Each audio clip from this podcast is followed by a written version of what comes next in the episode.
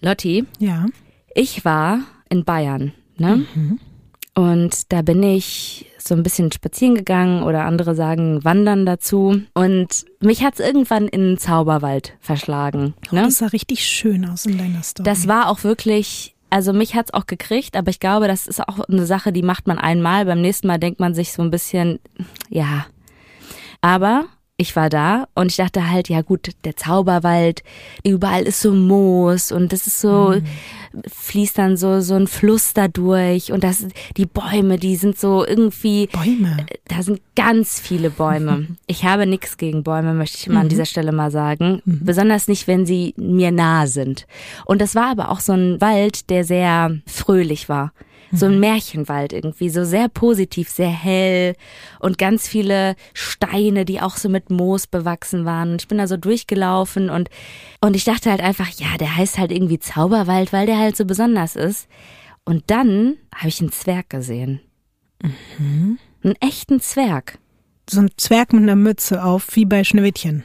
Genau so. Und der hatte eine Zipfelmütze Der auf. hatte eine Zipfelmütze Ja, auf, aber die war so, ich sag mal so, der hatte die nicht wirklich auf, weil ich glaube, der hatte gerade Pause gemacht. Pause von was? Ja, ich weiß nicht, was ein Zwerg so macht. Weißt du, was ein Zwerg macht? Naja, irgendwas die ganze Zeit so bei Schneewittchen decken die die ganze Zeit den Tisch und so. Das ist Quatsch, die decken nicht, die sind doch da ho, hi, ho irgendwo unterwegs und sägen an Bäumen oder sowas halt. Aber dann decken sie auch den Tisch.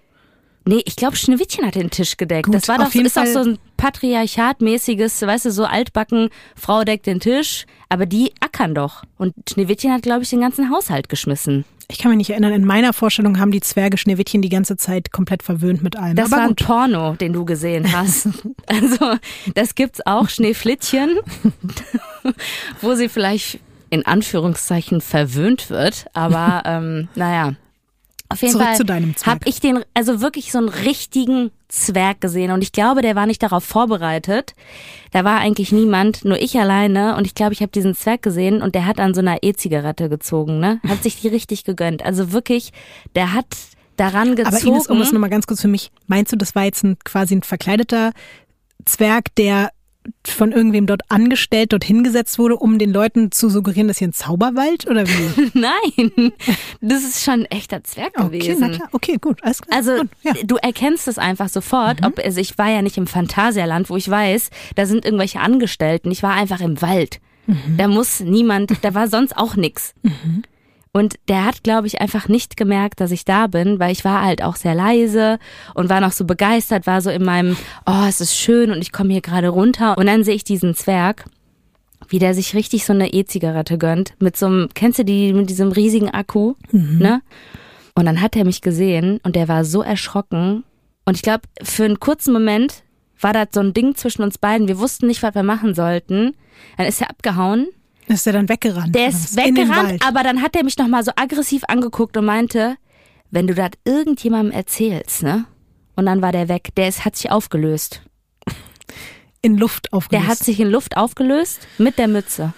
okay, die Mütze hat sich auch in Luft aufgelöst. So wie die E-Zigarette, so weißt du, so wenn da manchmal so, so, so Shisha-mäßig so ganz viel Dampf rauskommt, so war das. Ich weiß auch nicht, vielleicht hatte das auch was mit der E-Zigarette zu tun, aber der war auf jeden Fall Nebel und dann war der weg. Du hast definitiv vorhin nichts geraucht oder irgendwas. Ich rauch nicht. Ich weiß, ich wollte es nur noch mal gefragt haben. Nee, das war auf jeden Fall, fand ich, weird.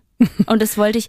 Ich meine, er hat gesagt, ich soll das niemandem erzählen, aber ich dachte, das ist in Ordnung, wenn ich dir Hört das ja auch erzähle. niemand zu hier bei uns. das ist eine Sache zwischen dir und mir. Ines, weißt du, was ich das Tolle an dieser Geschichte finde? Das hat jetzt wieder irgendwas mit deinem Fall zu tun. Ja, das also- ist jetzt nicht dein Ernst. Doch, Ines. Ich schwöre dir, es wird heute auch noch um Sachen gehen, wo man denkt von außen, hä, wirklich jetzt? Und das habe ich mir auch gerade bei deiner Geschichte gedacht, ob das wirklich alles so gewesen ist Doch, oder das nicht. glaubst du doch schon, oder? Ich glaube es schon, aber es gibt auch Zweifel und das hat auf jeden Fall was mit unserer heutigen Folge zu tun. Auch eine E-Zigarette? E-Zigaretten kommen nicht vor, das wird zeitlich nicht so ganz passen. Aber auch Menschen, die oder Dinge, die auftauchen und wieder verschwinden und so. Aber ich will noch nicht zu viel verraten. Von Studio Womans. Das ist Weird Crimes.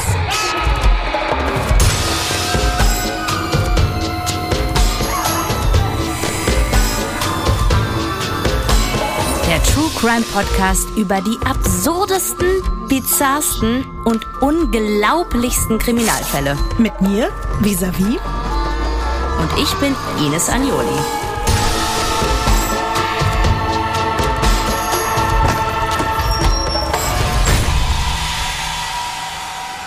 Diesmal die Poltergeister. Ein Halloween-Spezial. Ines. Lotti. Es ist kurz vor Halloween. Mhm. Du weißt, was das für eine Zeit ist. Kürbiszeit.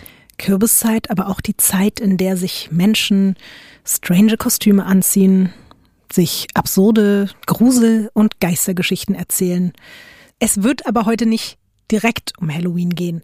Ich dachte mir aber trotzdem, dass das jetzt hier eigentlich gerade der perfekte Zeitpunkt ist, gerade weil alles so ein bisschen gruselig ist und unheimlich, mit einem Thema um die Ecke zu kommen, vor dem viele Leute, glaube ich zumindest, mehr Angst haben als vor Serienmördern oder Katzenkönigen, nämlich Poltergeistern.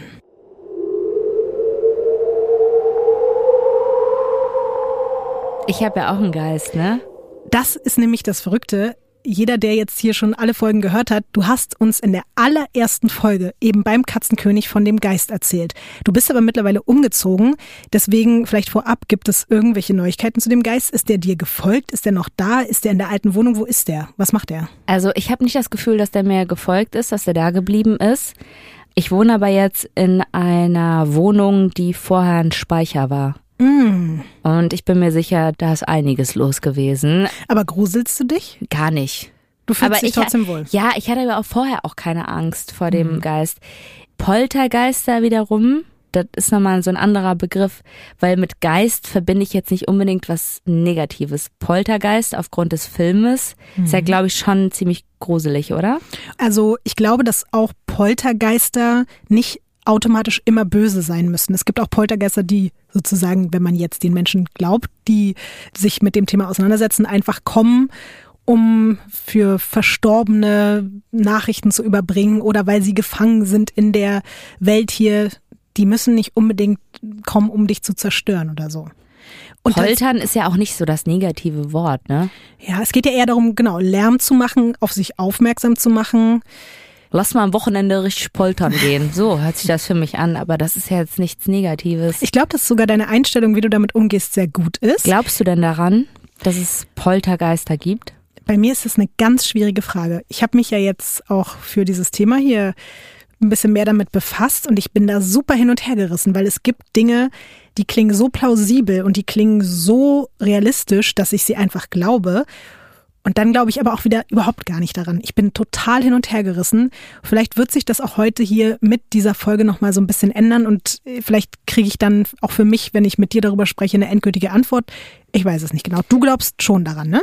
Ach, ich glaube schon, dass es da was gibt, aber ich muss ganz ehrlich sagen, früher hatte ich halt wirklich auch Respekt und, und Angst, aber nicht so viel Angst, dass ich mir das nicht irgendwie alles angeguckt habe. Ich habe auch der Exorzist und all sowas, diese ganzen Filme geguckt und wirklich inhaliert und fand das total spannend.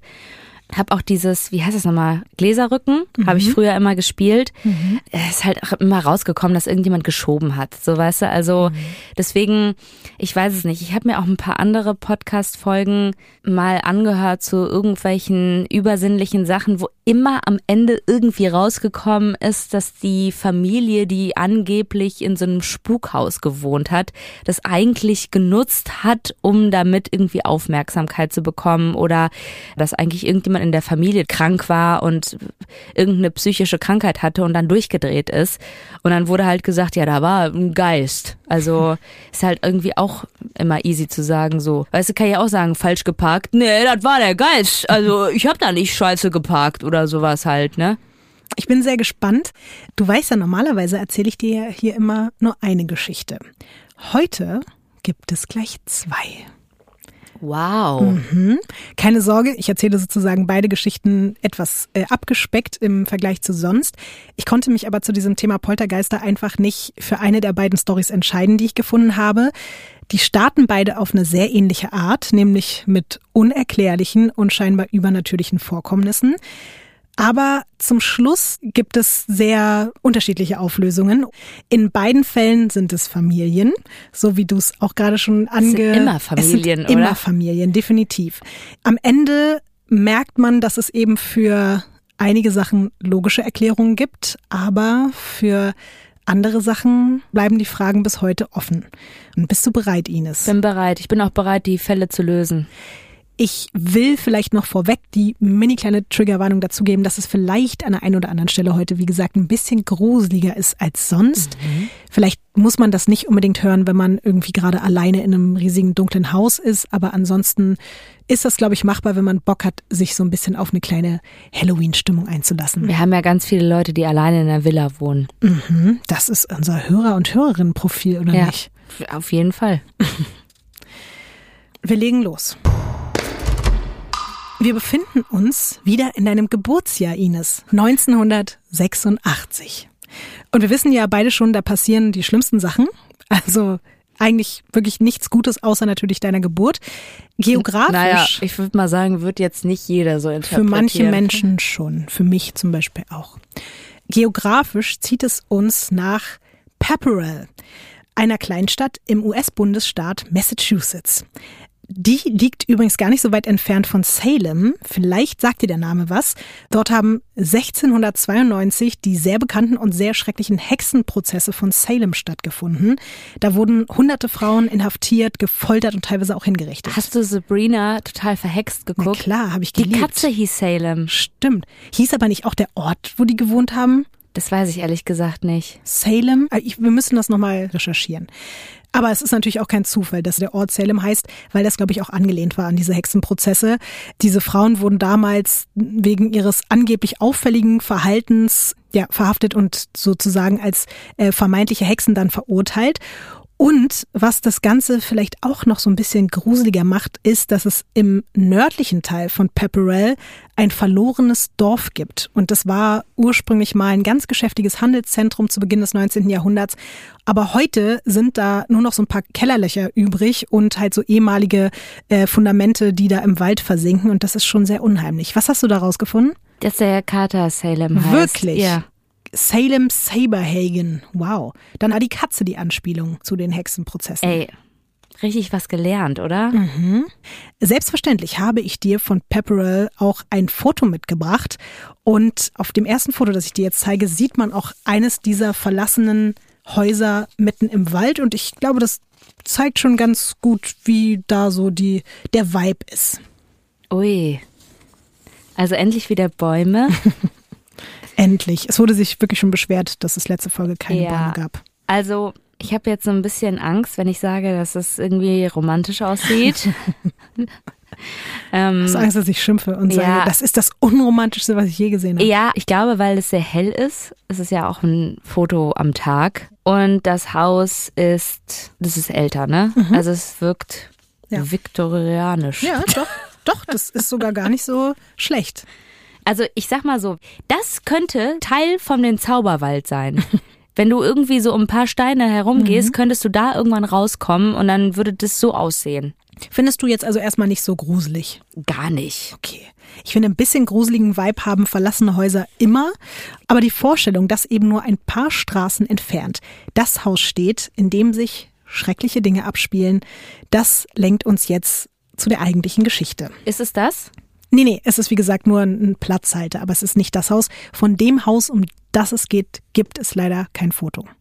Ah, Hättest aber ein bisschen länger mal im Internet rumsuchen können. Ne? Habe ich sehr, sehr lange. Es gibt von einem anderen Haus, was noch eine Rolle spielt, später noch ein Foto, das wirst du bekommen. Von diesem gibt's leider keins.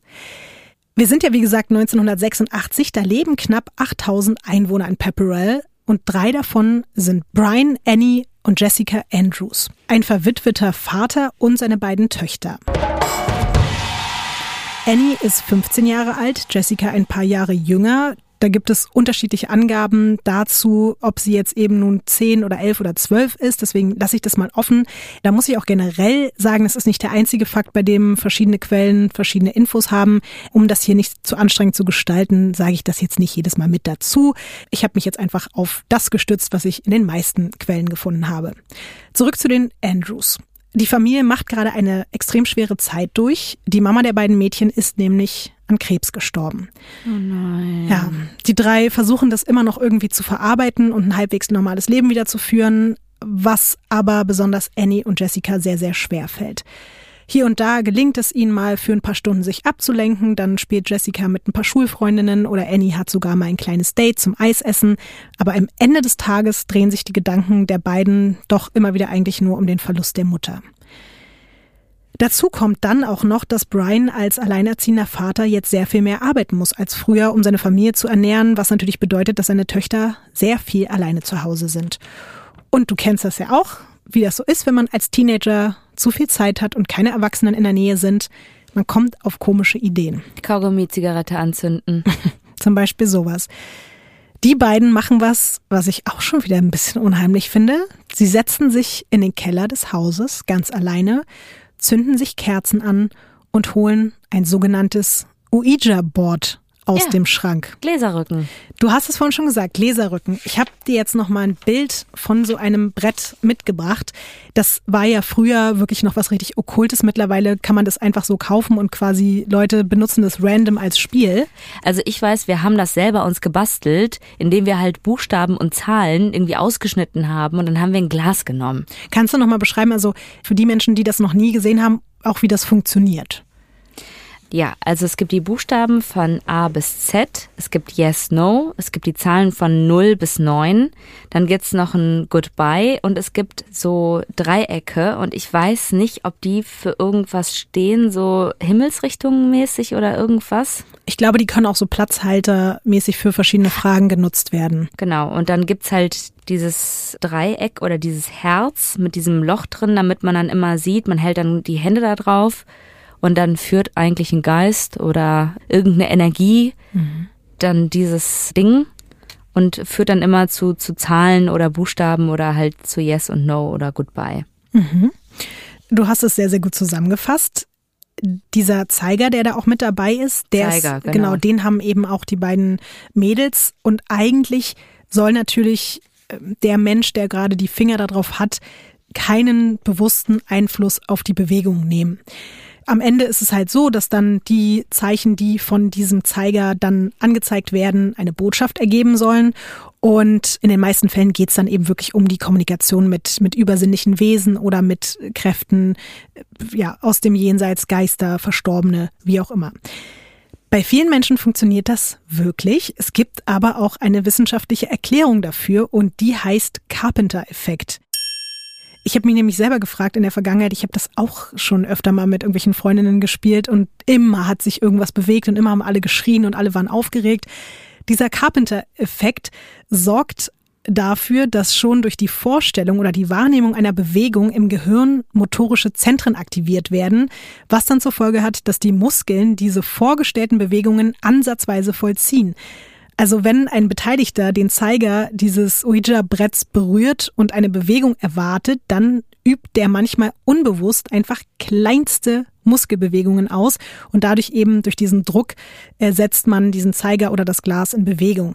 Und das dann halt wirklich eben oft ohne das selber zu checken und dadurch kann dann der Eindruck entstehen, dass sich das Glas oder der Zeiger von, ganz von alleine bewegt. Deswegen muss man damit auch ein bisschen vorsichtig umgehen. Diese Bretter dürfen eigentlich auch wirklich erst ab 18 Jahren verwendet werden, weil man da glaube ich schon auch ein bisschen verrückt werden kann, wenn man das falsch verwendet. Aber ich glaube, ab 18 spielt man das auch nicht mehr, oder? Also ich habe das auch irgendwie mit 10 oder 12 oder irgendwie sowas gespielt. Man muss aber auch sagen, es gibt ja auch einen Unterschied zwischen, da ist irgendein Muskel, der dann da irgendwie aktiviert wird und dann bewegt sich das so ein bisschen. In den Filmen ist es ja immer so, das bewegt sich ja immer so richtig schnell und geht dann zu den Buchstaben oder zu den Zahlen.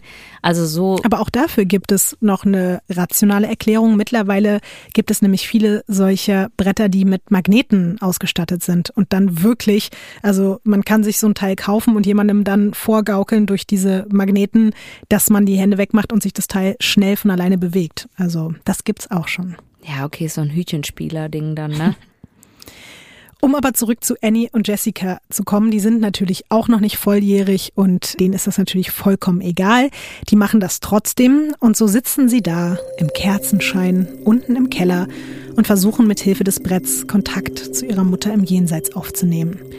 Sie stellen Fragen, legen ihre Finger da drauf, schließen die Augen, aber so richtig viel passiert erstmal nicht. Der Zeiger bewegt sich hier und da so ein bisschen, aber der gewünschte Effekt, halt so richtige Antworten von ihrer Mutter zu bekommen, der bleibt aus. Die beiden geben aber noch nicht auf und so veranstalten sie daraus so eine richtige Seance. Sie beschäftigen sich abwechselnd mit dem Brett, dann halten sie Händchen, dann singen sie Lieder, dann versuchen sie weiterhin eben den Geist des Menschen zu beschwören, den sie so sehr vermissen. Als dann aber ganz überraschend der Vater von der Arbeit nach Hause kommt, müssen sie ganz schnell abbrechen, packen irgendwie alles nur schnell in die Ecke, weil sie wollen halt auf gar keinen Fall, dass der Vater irgendwas mitbekommt, weil beide stark davon ausgehen, dass er sie sonst für verrückt erklärt, weil er hat für sowas auf jeden Fall überhaupt nichts übrig. Warum hat er das dann im Haus? Ich glaube, dass es sogar von der Mutter war ursprünglich dass die Kinder das vielleicht sogar schon mal mit ihrer Mutter gemacht haben oder wussten, dass es da ist. Vielleicht haben sie es aber auch gekauft. So ganz konnte ich das nicht herausfinden. Aber der Vater scheint auf jeden Fall das halt so als Hokuspokus abzutun. Das Problem ist aber, glaubt man an die Regeln solcher spirituellen Sitzungen? Und wie gesagt, bei allem, was man so das jetzt einfach nur als Spiel abtun kann, gibt es natürlich auch Menschen, die davon berichten, wirklich Erfahrungen damit gemacht zu haben, die darüber hinausgehen. Ja, haben die beiden dann unter diesen Gesichtspunkten einen großen Fehler begangen. Denn wenn du ein Portal zur anderen Seite öffnest, dann musst du es unbedingt auch wieder schließen. Andernfalls bleibt das, was auch immer sich Zutritt zu deiner Welt verschafft haben könnte, einfach da und geht nicht wieder weg, und belästigt dich auch im schlimmsten Fall. Aber es gibt ja auch wirklich nicht so bei diesen Brettern, habe ich auch noch nie gesehen, so übrigens, by the way, hier ist das äh, Gebrauchsbuch dafür. Noch nie gesehen. Also es ist ja dafür gemacht, dass mhm. du halt einen absoluten Spukdesaster dann da zu Hause hast. Lustigerweise in den modernen Versionen dieser Bretter steht das mittlerweile mit drin. Ich habe mir dann so ja, sogar die mit dem Magneten, ne? ich habe mir sogar so Videos angeguckt von irgendwelchen YouTubern, die diese Bretter ausgetestet haben und so viele haben es so verkackt, dass überall tausende Kommentare nur gesagt haben, okay, ihr habt euch so krass gefickt, ihr habt jetzt alle einen Geist zu Hause und so und alle haben es halt auch eben falsch gemacht, trotz der ganzen Regeln, die da standen. Aber ja, auch eben Annie und Jessica haben diesen Fehler begangen. Aber darüber machen sich die beiden Schwestern dann erstmal nicht so große Gedanken. Es gibt nämlich ganz andere Probleme. Der Vater hat nämlich leider doch gecheckt, was da im Keller passiert ist und hält den beiden eine Standpauke, verbietet denen auf jeden Fall, das nochmal zu machen. Am Ende ist Brian dann aber doch nicht so sauer, wie seine Töchter das vielleicht befürchtet haben. Der Abend geht dann noch relativ harmonisch zu Ende. Die drei essen zusammen und irgendwann gehen alle schlafen. Aber als alles ganz ruhig ist und keiner damit rechnet, beginnen seltsame Dinge im Haus vonstatten zu gehen. Es ist mitten in der Nacht, stockdunkel, als Annie als erste aus dem Schlaf gerissen wird, weil sie ein leises Klopfen an der Wand hört. Und auch Jessica, die im Zimmer nebenan schläft, wacht erschrocken auf und die beiden hören es ganz deutlich, unabhängig voneinander. Sie liegen in ihren Betten und versuchen irgendwie zu verstehen, woher das kommt. Und dann wird aus diesem ersten einzelnen kurzen Klopfen ein richtiger Rhythmus. Und es hört nicht auf. Und jetzt kommt Annie der Gedanke, dass diese Seance im Keller vielleicht wirklich funktioniert haben könnte und sie es scheinbar echt geschafft haben, den Geist ihrer Mutter zu beschwören, der jetzt hier an die Wände klopft. Und trotz ihrer riesigen Angst, ich glaube, ich hätte mich das niemals getraut, rennt dann Jessica, also die Jüngere, sogar von ihrem Zimmer rüber zu ihrer Schwester und die beiden liegen dann da stundenlang hellwach zusammen im Bett und können einfach nicht glauben, dass das echt geklappt hat. Und das Klopfen geht immer weiter und weiter und irgendwann wird es aber wieder ein bisschen leiser und langsamer und irgendwann schlafen die beiden dann auch trotz aller Aufregung wieder ein. Wie hättest du dich gefühlt, wenn das passiert wäre nach so einem Erlebnis mit dem Brett und nach dieser Seance? Ich weiß halt auch nicht. Also ich bin, glaube ich, auch eher äh, Typ versteinert. Brian, der Vater, hat übrigens von all dem überhaupt nichts mitbekommen, weil sein Schlafzimmer liegt nicht direkt neben dem der Mädchen. Der hat einfach auch tief und fest gepennt. Die Mädels hacken jetzt schon wieder trotz des Verbots einen Plan aus für die nächste Geisterbeschwörung im Keller weil sie sich überlegen, dass sie das vielleicht noch mal besser machen, um auch sozusagen einerseits das Portal dann zu schließen, aber auch um mit ihrer Mutter vielleicht diesmal auch noch ein bisschen klarer kommunizieren zu können, weil sie sich ja jetzt schon denken, so ist das jetzt die Mama, die da klopft, aber was will sie uns sagen und was passiert da? Soweit kommt es aber gar nicht. Denn schon in der nächsten Nacht werden Annie und Jessica wieder von diesem Klopfen geweckt. Mit einer Taschenlampe bewaffnet suchen sie das Haus ab, aber sie finden nichts, was diese Klopfgeräusche auslösen könnte. Sie fühlen sich jetzt also noch mehr darin bestärkt, dass das einfach Zeichen von ihrer verstorbenen Mutter sind. Und da haben die nicht mit ihrem Vater drüber geredet? Nein, haben sie nicht. Eben auch, weil er ja eh schon nicht so angetan war von der Aktion und die jetzt wissen auch, dass er ihnen das erstens wahrscheinlich nicht glauben wird und vielleicht auch mit denen schimpfen wird, wenn er es denn glauben sollte. Um herauszufinden, ob die Geräusche wirklich von der Mutter stammen, nimmt Annie in der nächsten Nacht allen Mut zusammen, um ganz laut und deutlich in den Raum hinein zu fragen, Mama, bist du das? Wenn du es nicht bist, klopfe einmal und wenn du es bist, dann klopfe zweimal. Was glaubst du, ist passiert, Ines? Einmal. Zweimal. Also sie ist es. Laut der Klopfantwort, ja. Wer hat denn das erzählt? Das hat später Annie erzählt. Ja. ja. Wir sind ja noch nicht am Ende der Geschichte, Ines. Jessica und Annie können das natürlich in dem Moment auch nicht wirklich fassen. Die sind einerseits total glücklich und andererseits sind sie auch super irritiert und skeptisch, weil ja, wenn es einfach so irgendwie klopft und deine Mutter, die eigentlich tot ist, dir quasi ein Zeichen gibt, das ist ja auch nichts, was die jetzt sonst so vorher erlebt haben. Vielleicht war es der Papa. Werden wir sehen. Es dauert nicht lange, bis diese Freude über die Zeichen aus dem Jenseits in den darauffolgenden Tagen dann auch langsam aber sicher in ein richtig dolles Unbehagen umschlägt. Denn diese Klopfgeräusche werden immer penetranter. Mittlerweile kann man sie auch tagsüber hören, aber auch beim Einschlafen, mitten in der Nacht, morgens beim Aufwachen, fast ohne Unterbrechung klopft es an der Wand in Annies Zimmer. Die Schwestern haben ihrem Vater immer noch nichts von den Vorkommnissen erzählt, weil sie mittlerweile auch einfach glauben, dass sie quasi durch die Beschwörung doch nicht den Geist der Mutter, sondern vielleicht einen anderen bösen Geist aufgeweckt haben, der jetzt hier irgendwie im Haus sein Unwesen treibt. Und dann wird es noch weirder und gruseliger. Immer öfter verschwinden Gegenstände im Haus und tauchen teilweise an anderer Stelle wieder auf. Und als sie an einem Tag von der Schule nach Hause kommen und feststellen, dass in ihren Zimmern jetzt auch noch Möbel verschoben worden sind, dann reicht es den beiden. Dann können die nicht mehr und die wissen, okay, wir müssen jetzt mit unserem Vater darüber sprechen. Die berichten ihm dann alles, was passiert ist, von den anhaltenden Klopfgeräuschen, von den verschwundenen Sachen, den verrückten Möbeln und teilen ihm dann eben auch diese Befürchtung mit, dass sie von irgendeinem bösen Geist heimgesucht werden, weil sie dieses Portal nicht geschlossen haben. Was glaubst du, wie reagiert der Vater? Wäre natürlich irgendwie sehr unspektakulär, aber wenn er sagen würde, ja, wir haben hier einen Nachbar, der will halt unbedingt ein Paket abholen. Das kann sein, dass er das war, aber das wird es wahrscheinlich nicht gewesen sein. Nee. Ja, deswegen, ich glaube, der Vater wird sich denken, ihr habt sie nicht mehr alle. Richtig. Eigentlich ist es genau das. Er ist der festen Überzeugung, dass das alles nur Einbildung ist und er hat halt auch selber weder irgendwas gehört noch was gesehen und führt das halt alles auf die Fantasie seiner Töchter zurück und vor allen Dingen aber auch auf ihre Trauer über den Tod der Mutter. Also geht der ganze Wahnsinn einfach so weiter. Annie und Jessica können kaum noch schlafen. Sie haben mittlerweile eigentlich nur noch durchgehend Angst. Es wird noch schlimmer.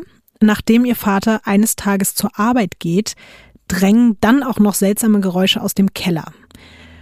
In einer Hand hat Annie ein Küchenmesser, in der anderen Hand hält sie ihre Schwester und so schleichen die beiden dann vorsichtig die Stufen herunter und als sie am Treppenabsatz angekommen sind, sehen sie etwas Rotes von der Wand tropfen.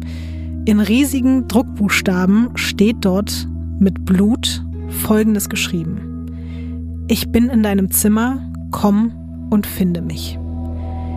Und spätestens jetzt ist den beiden endgültig klar, dass das nicht von ihrer Mutter kommen kann. Und sie rennen schreiend, stolpernd wieder die Treppe nach draußen aus dem Haus, über die Straße zu den nächstgelegenen Nachbarn.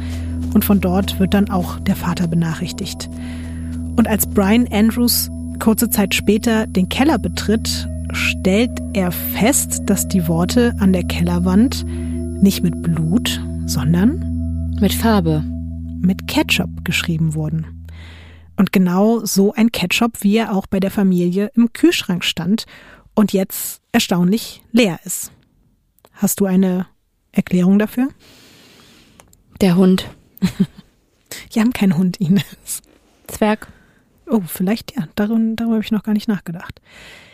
Für ihn ist auf jeden Fall klar, dass das einfach nur ein Schrei nach Aufmerksamkeit seiner Töchter war. Du hast ja gesagt, Annie hat das ja alles erzählt. Mhm. Vielleicht Aber hat es ja Jessica geschrieben. Mhm. Jessica erzählt es halt auch im Nachhinein, also es sind schon die Aussagen der beiden. Mhm. Aber klar, auch der Vater denkt, dass es die beiden gewesen sind. Das Es ist sehr viel Text, muss ich ganz ehrlich sagen. Also ist, ich habe noch nie von Poltergeist so viel Text irgendwie gehört.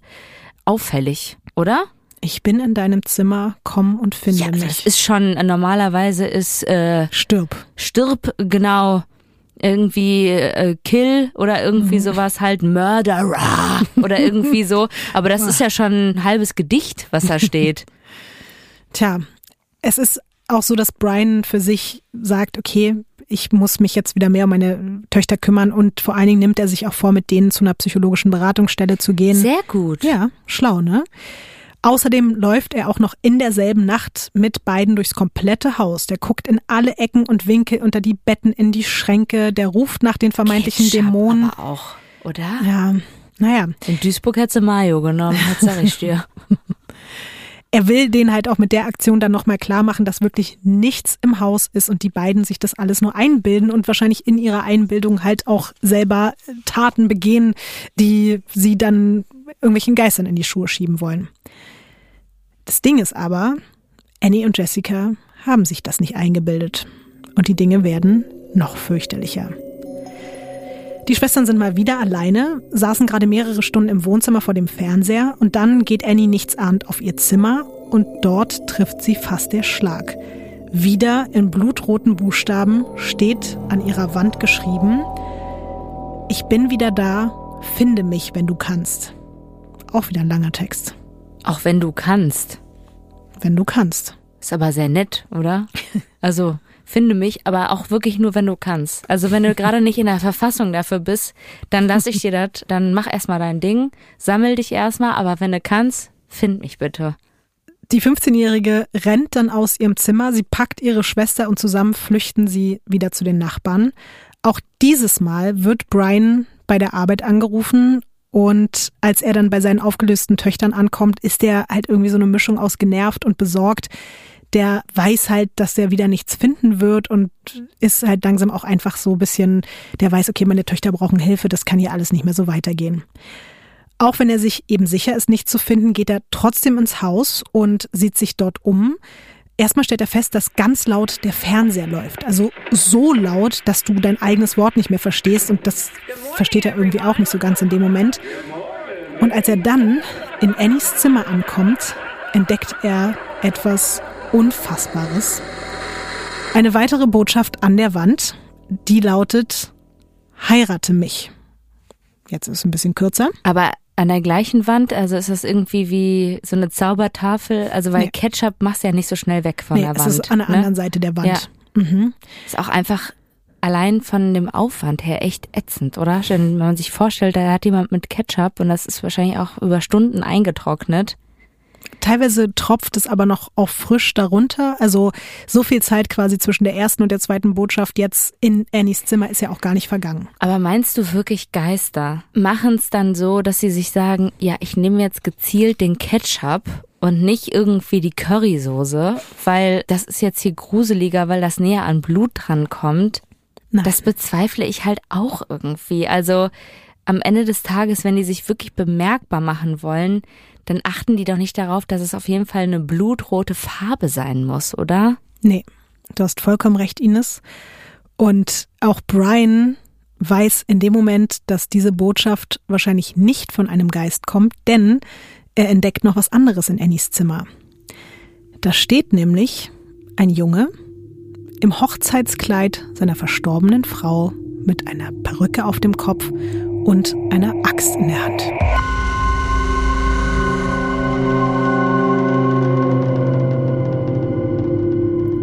Okay, das ist bis jetzt das Gruseligste an dieser ganzen Sache.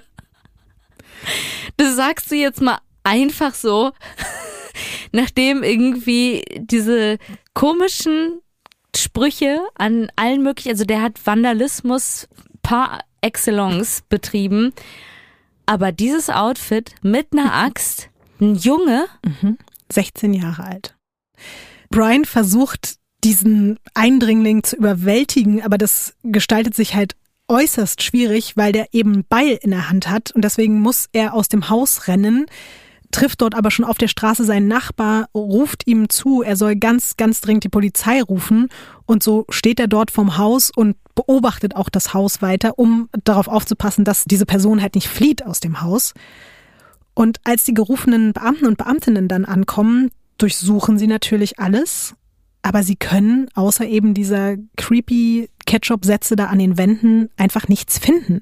Dabei versichert Brian dann immer wieder, dass der Unbekannte das Haus definitiv nicht ungesehen verlassen haben kann. Also hat er sich scheinbar in Luft aufgelöst.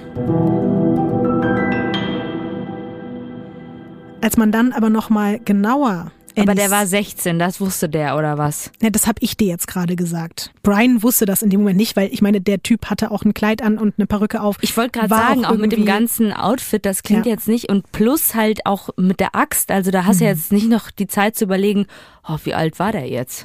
Nee, nee, überhaupt nicht. Also das habe ich nur dir gerade schon mal gesagt. Als man dann noch mal genauer das ganze Haus und dann vor allen Dingen auch Annies Zimmer durchsucht, dann fällt das Augenmerk auf eine Lücke zwischen ihrem Kleiderschrank und der dahinterliegenden Wand. Und plötzlich offenbart sich da quasi ein Portal, das wesentlich weniger übernatürlich ist, als Annie und Jessica die ganze Zeit dachten. Es ist nämlich eine Art Eingang in das alte Gemäuer der Wände. Kriecht man durch diesen Eingang, gelangt man in einen Hohlraum zwischen den Wänden von Annies und Jessicas Zimmern. Und dort hockt der fremde Mann mit dem Hochzeitskleid und dem Beil. Und was es noch viel unheimlicher macht, so fremd ist er gar nicht, zumindest einer Person nicht. Erinnerst du dich noch, als ich ganz zu Beginn etwas von einem Date von Annie zum Eisessen erwähnt habe? Nee, da habe ich gerade nach Salem gegoogelt. Ich habe nur so in einem Halbsatz gesagt, dass eben ihre Schwester sich manchmal mit Freundinnen trifft, Annie vielleicht sogar mal ein kleines Eisessen-G-Date hat. Und dieses besagte Date ist schon auf eine sehr strange Art überhaupt erst zustande gekommen. Einige Monate zuvor hat nämlich bei den Andrews das Telefon geklingelt und Annie ist rangegangen. Am anderen Ende der Leitung ein 16-jähriger Nachbarsjunge namens Danny. Er erzählte ihr, dass er die Nummer von gemeinsamen Schulfreunden bekommen hätte. In Wirklichkeit hatte er sie aus dem Telefonbuch. Und nachdem sich die beiden dann ziemlich gut unterhalten konnten, entwickelte sich da so eine kleine Telefonfreundschaft zwischen Annie und Danny, die ihren Höhepunkt dann darin fand, dass der Junge sie um ein Date gebeten hatte. Und um sich von ihrer Trauer abzulenken und einfach auf neue Gedanken zu kommen, hatte Annie dem dann zugestimmt. Das Problem war allerdings, dass ihr Datepartner sich am Telefon einfach komplett anders beschrieben hat, als er in Wirklichkeit aussah. Statt dem Also kein Hochzeitskleid, keine Perücke Nee. und kein, keine Axt. Nee, Hat er zu- nicht erwähnt. zu diesem Zeitpunkt auf jeden Fall noch Ja. gar nicht. Er hat aber von sich vorher erzählt, er wäre groß, sportlich, blond, gepflegt und wäre halt ein ganz toller Typ. Vielleicht war das irgendwie im Herzen auch auf eine Art, aber vor ihr stand halt ein ganz schmaler, schüchterner Junge mit ungewaschenen Haaren, auch keinen blonden, sondern dunklen Also Haaren. nichts gegen ungewaschene Haare, möchte ich Nee, an dieser. Stelle mal sagen. Das stimmt an dieser Stelle. Also bei dir auf jeden Fall nicht. Er hatte aber insgesamt einfach so einen Eindruck gemacht, als hätte er sich einfach auch schon sehr, sehr lange nicht gewaschen, hatte auch so ein bisschen so einen wirren Blick. Und weil Annie ihn nicht verletzen wollte, hat sie das Date dann trotzdem durchgezogen. Für sie war aber klar, sie will Danny definitiv kein zweites Mal treffen. Vor allen Dingen aber auch, weil er während des Eisessens unentwegt nach dem Tod ihrer Mutter gefragt hat. Also er war nicht einfach nur interessiert, er wollte wirklich jedes Detail wissen. Also Richtiger Romantiker. Absolut. Zum Beispiel so Sachen wie, wie die Augen der Mutter im Moment des Todes ausgesehen haben. Also Das so. ist schon mal ein- auf jeden Fall ein Red Flag, sag ich mal, für Toxic Oh, Relationship. definitiv. Äh. Oder ob Annie den toten, kalten Körper noch angefasst hätte, nachdem sie gestorben ist und so. Also schon auf jeden Fall irgendwie auch verständlich, dass sie keinen Bock auf ein zweites Date hatte. Absolut. Danny, der eigentlich Daniel LePlante heißt, hatte das ein bisschen anders gesehen. Der hatte definitiv Bock auf ein zweites Date und er wollte unbedingt mehr Zeit mit Annie verbringen. In Anführungszeichen sage ich jetzt mal normale Jungs hätten diese Entscheidung vielleicht einfach akzeptiert, aber Danny war eben nicht wie andere Jungs. Von seinen Mitschülern und Mitschülerinnen wurde er als gruselig und seltsam bezeichnet und entweder wurde er dann von ihnen einfach ignoriert oder eben gehänselt. Zu Hause sah es für ihn auch nicht viel besser aus. Die einzigen Konstanten in seinem Leben Vernachlässigung und Gewalt. Während andere Jungs in seinem Alter Football spielen, waren seine Hobbys so, keine Ahnung, Satanismus, Tiere quälen. Nein. Ja. Und erst kleinere Diebstähle in Geschäften zu begehen und später dann vor allen Dingen in Häuser einzubrechen, Gegenstände verschwinden zu lassen und Familien in Angst und Schrecken zu versetzen. Und Möbel umzurücken. Mhm. So wie dann eben später auch bei den Andrews. Und so wird Daniel plant dann aus seinem Versteck hinter Annies Wandschrank geholt. Und es stellt sich heraus, dass er dort wirklich schon über Tage und Wochen immer wieder drin verharrt haben muss. Teilweise muss er sogar in dem Verschlag übernachtet haben. Und was das alles noch viel unheimlicher macht, er konnte nicht nur alles hören, was die Schwestern da gesprochen haben und hat dann dementsprechend auch auf die Fragen mit den passenden Klopfgeräuschen geantwortet. Er hat sich auch in der Wand in Richtung von Annies Bett ein kleines Guckloch gebohrt, um sie beobachten zu können. Aber zum Glück muss man sagen, ist dieser Albtraum jetzt vorbei, zumindest für Jessica, Annie und Brian Andrews.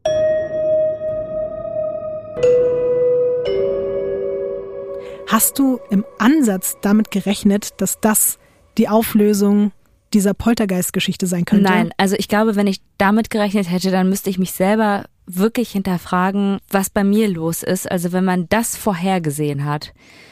Ich habe gerade gedacht, als du das erzählt hast und auch gesagt hast, dass er 16 ist, dass er schon mit Satanismus sich beschäftigt, dass er Tiere quält, dass er aus einem Haushalt kommt, wo er vernachlässigt wurde, dass ich gedacht habe, okay, mit 16 also all das, was er da gemacht hat, dass er sich da über Tage in so eine Höhle verfrachtet hat und da ausgeharrt hat, um anderen Menschen irgendwie Angst und Schrecken zu versetzen, äh, das klingt ja schon danach, als ob er in eine sehr psychopathische Richtung entgleitet, dass ich gedacht habe, okay, mit 16 da sind viele Leute vorbewahrt, dass das nicht schlimm endet, aber. Es endet leider noch schlimm. Er kommt. Und ganz ehrlich, ja. ich denke mir auch immer so, wenn ich True Crime Podcasts höre. Also wie viele Anzeichen braucht man denn, mhm. dass man sagt, da ist jemand wirklich ganz schlimm krank und diese Person kann so nicht alleine weitermachen. Ich muss auch wirklich sagen, ich finde, es ist mit das Gruseligste, was ich je gehört habe. Diese Vorstellung, dass da jemand in deinen Wänden wohnt, dich beobachtet, die ganze Nacht klopft und alles hört und sobald du das Zimmer verlässt, dann quasi rausgeht, irgendwelche Möbel verschiebt. Ja, mit äh, dem Hochzeitskleid ja. und der Perücke. Und dann Warum auch, hat er denn eine Perücke überhaupt aufgehabt? Ich glaube, weil eben dieses Psychopathische, das alles in ein komplett absurdes auch zu treiben, Menschen in Angst und Schrecken zu versetzen, dann noch mit diesem Beil in der Hand, das wirklich auch eine Art Inszenierung einfach war. Er wird danach in Polizeigewahrsam genommen und kommt dann in eine psychiatrische Klinik und dann geht's für ihn in die Jugendhaftanstalt. Was glaubst du, wie lange er da sitzt? Ja, paar Monate. Ja bis Oktober 1987, dann wird er entlassen. Ein riesengroßer Fehler, wie sich herausstellt. Im Dezember desselben Jahres wird aus dem Einbrecher und aus dem vermeintlichen Poltergeist dann auch noch ein dreifacher Mörder. Er hat ein neues Ziel gefunden, ein neues Haus, eine neue Familie. Da wir beide uns von Anfang an auf etwas geeinigt haben, über das wir niemals im Podcast sprechen wollen, gehe ich auf diese Tötungsdelikte nicht ein. Nur so viel, er wird 1988 zu drei aufeinanderfolgenden lebenslangen Haftstrafen verurteilt. Er sitzt mittlerweile in der Justizvollzuganstalt Massachusetts in Norfolk, um genau zu sein, ein und dort hatte dieser Typ, der verurteilte Mörder von drei Menschen 2013 dann tatsächlich auch noch die Nerven, das staatliche Justizministerium zu verklagen mit der Begründung, sie würden ihm nicht erlauben, spirituelle Heilmittel wie Drachenblut zu sich zu nehmen um seinen religiösen Glauben auszuüben. Das ist so ein ganz obskurer Glaube, dem er sich angeschlossen hat. Das ist so eine neue heidnische Religion. Es geht viel um Mystik und ja, natürliche Magie und Rituale. Das mag auch sein, dass manche Menschen das auf eine gesunde Art und Weise ausüben, aber ja, in seiner Klage hat sich LaPlante darüber beschwert, dass der Staat sich eben weigere, ihn mit 30 ätherischen Ölen und 26 Kräutern zu beliefern, die er für seine religiöse Praxis benötige. Zum Glück wurde das Ganze abgelehnt, genau wie sein Versuch 2017 einen Bewährungsantrag zu stellen, weil er der Meinung war, als Minderjähriger angeblich eigentlich gar nicht zu dreifacher lebenslanger Haft hätte verurteilt werden dürfen. Der Richter sah das allerdings anders und Daniel LaPlante bleibt im Gefängnis und darf erst 2032 nochmal einen Antrag auf Bewährung einreichen. Dann ist er 62 Jahre alt. Ich habe ja schon gesagt, ich habe dir zwei Geschichten mitgebracht, um eben auch zu zeigen, dass Poltergeister auf unterschiedliche Arten und Weisen auftauchen oder auch wieder verschwinden oder eben auch nicht. Und deswegen bist du schon bereit für die zweite Geschichte. Hast du mein Gesicht gesehen, das weniger bereit ist als das hier? Nein.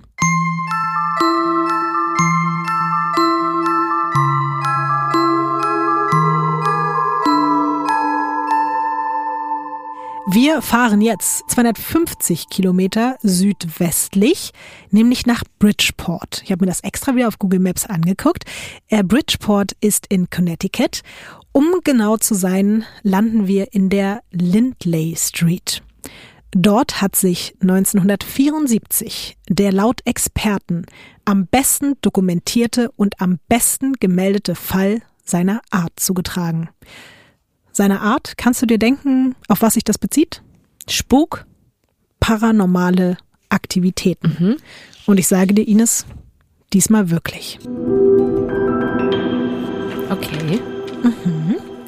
Bevor wir dazu kommen, selbstverständlich ein Foto und jetzt sogar ein Foto des Originalschauplatzes. Ich habe es dir ja schon versprochen. Das Originalhaus in der Lindley Street. Bitte beschreibe es.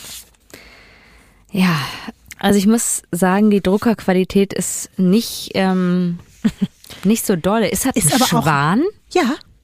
Es sind sogar zwei Schwäne. Beschreib mal genau alles, was du siehst, Ines. Komm, scheiß auf die Druckerqualität. Also normalerweise, ne, hat man ja diese Löwen, die so eine Tatze irgendwo auf so einen Sockel halten und dann weißt du schon so, okay, die Wohnung kann hier nicht voll scheiße sein. Wenn du, wenn du zwei Löwen oder so Leoparden vorm Hauseingang hast, aber wenn du Schwanfiguren vorm Hauseingang hast, dann weißt du, da ist Kitsch.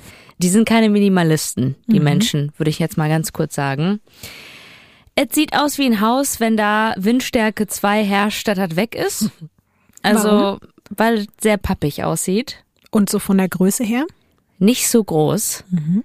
Aber ich weiß ja nicht, wie weit es nach hinten geht. Ich sehe, das ist von vorne fotografiert. Weiß nicht, ob das die Schokoladenseite von dem Haus ist. Deswegen will ich da nicht zu viel urteilen.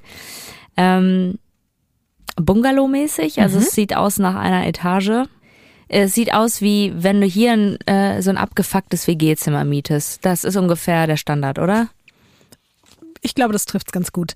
Es ist auch wirklich nur 68 Quadratmeter groß, was natürlich für ein Haus schon relativ klein ist. Du hast schon gesagt, so Bungalow-artig. Es gibt zwei Zimmer, Küche, Bad.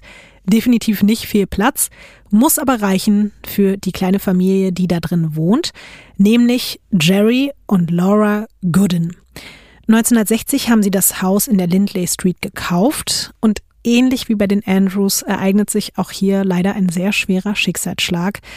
1967 stirbt nämlich ihr erst sechsjähriger Sohn an Zerebralparese. Das oh. ist eine frühkindliche Gehirnstörung und das ist natürlich ganz, ganz hart für die Eltern.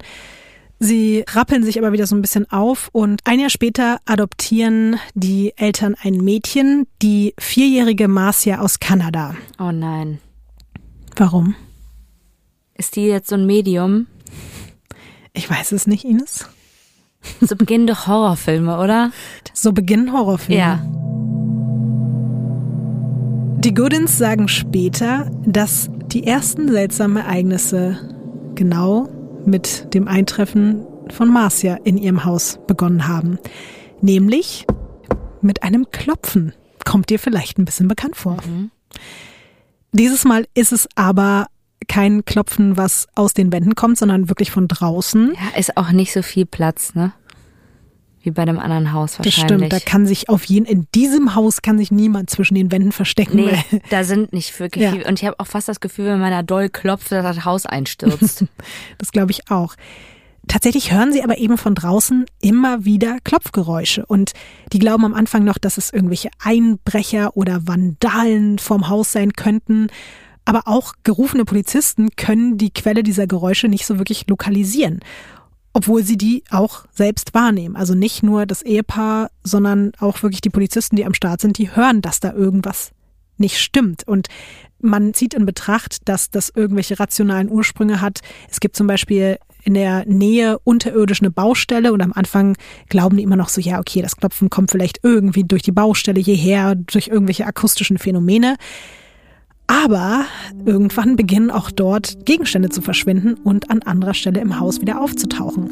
Außerdem sollen Türen zuschlagen, auch nachts, wenn eigentlich alle Fenster und Türen geschlossen sind und einfach kein Windzug oder ähnliches dafür verantwortlich sein könnte. Ein Polizist untersucht die Vorfälle eine Zeit lang und ja, versucht die auch immer wieder zu beruhigen. Der fährt immer wieder zu den Goodens, checkt dort alles ab, aber der gibt irgendwann auch ratlos auf, weil er einfach nie irgendwas finden kann. Erst einige Jahre später, im November 1974, wird es erst richtig weird. Wie alt ist Marcia da? Die ist mittlerweile zehn Jahre alt. Angefangen haben soll alles damit, dass alle Fernseher im Haus, insgesamt drei Stück, die eben auch an drei Boah. verschiedenen Plätzen im Haus stehen, 68 Quadratmeter, aber drei Fernseher. voll. Da haben sie sich auf jeden Fall nicht lumpen lassen. Diese drei Fernseher sollen plötzlich alle von alleine ganz doll angefangen haben zu wackeln, so doll, dass alle zu unterschiedlichen Zeitpunkten zu Boden gefallen sind. Aber dort schlagen sie nicht direkt auf, sondern machen quasi kurz Halt und kommen erst dann relativ sanft auf dem Fußboden auf.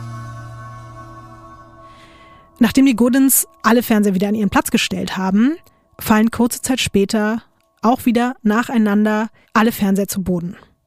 Und nie geht einer kaputt, Nein, gehen nicht kaputt. Was weil die ja auch, schweben, ne? ja, was halt auch super strange ist, weil die sind halt sehr schwer. Ist im Service integriert. ja, das sind ja noch Röhrenfernseher zu dem Zeitpunkt. Ja. Als dann auch noch Bilder von den Wänden fliegen und sich Stühle und Tische anfangen zu bewegen, ruft die Familie nach langer Zeit mal wieder die Polizei. Mehrere Officer erreichen dann die Lindley Street, unter anderem George F. Wilson Jr. Der kann seinen Augen nicht trauen bei den Dingen, die sich da vor ihm abspielen. Er gilt, muss man einfach dazu sagen, als ein sehr gewissenhafter und vertrauenswürdiger Cop, der nimmt seinen Job sehr, sehr ernst. Und den Polizeibericht mit seinen Originalaussagen, hier vorgelesen von einem Journalisten, hören wir uns jetzt mal an. I then went into the living room and saw a chair bounce around. I, at this time, attributed these strange things to something natural, such as gas or termites.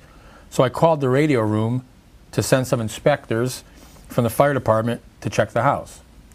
The fire department arrived, checked the house, and stated there was nothing wrong with the house that they could find, and they left. I was in and out of the house all day for different reasons and spent approximately four hours total in the house. During this time, I observed several strange things happen. I saw a large TV slowly make a 90 degree turn away from us and face a wall. A bureau bounced on the floor a, coup a couple of times. A crucifix nailed to the wall vibrate and pull itself off the wall. Um, a picture on the wall fell and nearly struck my partner, Patrolman Leroy Lawson. Three different reclining chairs bounced around, changing positions in the room and a large clock on a shelf in the kitchen f- uh, fall to the floor. All of the proceeding is what I actually saw inside of 966 Lindley Street. Respectfully submitted, Patrolman George F. Wilson Jr. Dein Gesicht war auf jeden Fall gerade fast durchgehend weit in alle Richtungen aufgerissen. Alles. Ja, das ist etwas, weißt du, wenn ich jetzt irgendwo in einen Freizeitpark fahre und dann gehe ich in so ein Geisterhaus, ne? Und dann passiert das. Dann denke ich mir so, ja, ist okay. Für die Viertelstunde, weißt du, wo ich jetzt hier bin, ich habe Geld bezahlt, ich gehe in ein Geisterhaus, dann passieren solche Dinge. Aber halt nicht, wenn ein Journalist in ein Haus geht und dann erzählt der, ja, der Kühlschrank hat sich bewegt, mehrere Stühle, äh, da ist so ein Kreuz ist irgendwie runtergefallen, dann ist er irgendwann auch mal im Fernseher gewesen, Bilder sind runtergefallen, also alles hat sich bewegt und Lotti, ich glaube es nicht. Ich kann es mir nicht vorstellen. Es fernab von all dem, ich bin sehr offen für alles Mögliche, das kann ich mir nicht vorstellen. Kannst du dir das vorstellen? Ich verstehe, dass du es dir nicht vorstellen kannst, aber es ist nicht der einzige Mensch, der das behauptet, was wir gerade gehört haben. Das hier ist, wie gesagt, ein Polizist oder beziehungsweise die Stimme war von einem Journalisten, der einen Polizeibericht vorgelesen hat. Und ich fand das ganz interessant, dass der auch nochmal darauf eingegangen ist, dass er mit seinem Kollegen auch erst dachte, okay, vielleicht gibt es irgendwelche Erklärungen, logische Erklärungen. Zum Beispiel. Smoking some weed.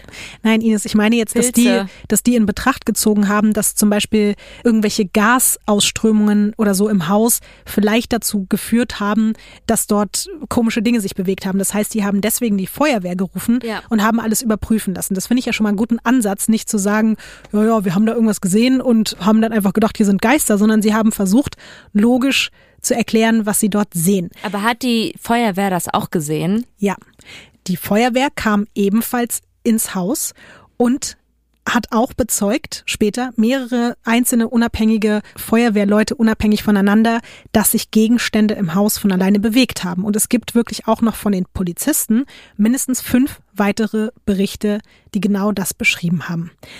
Es werden aber nicht nur Polizei und Feuerwehr gerufen.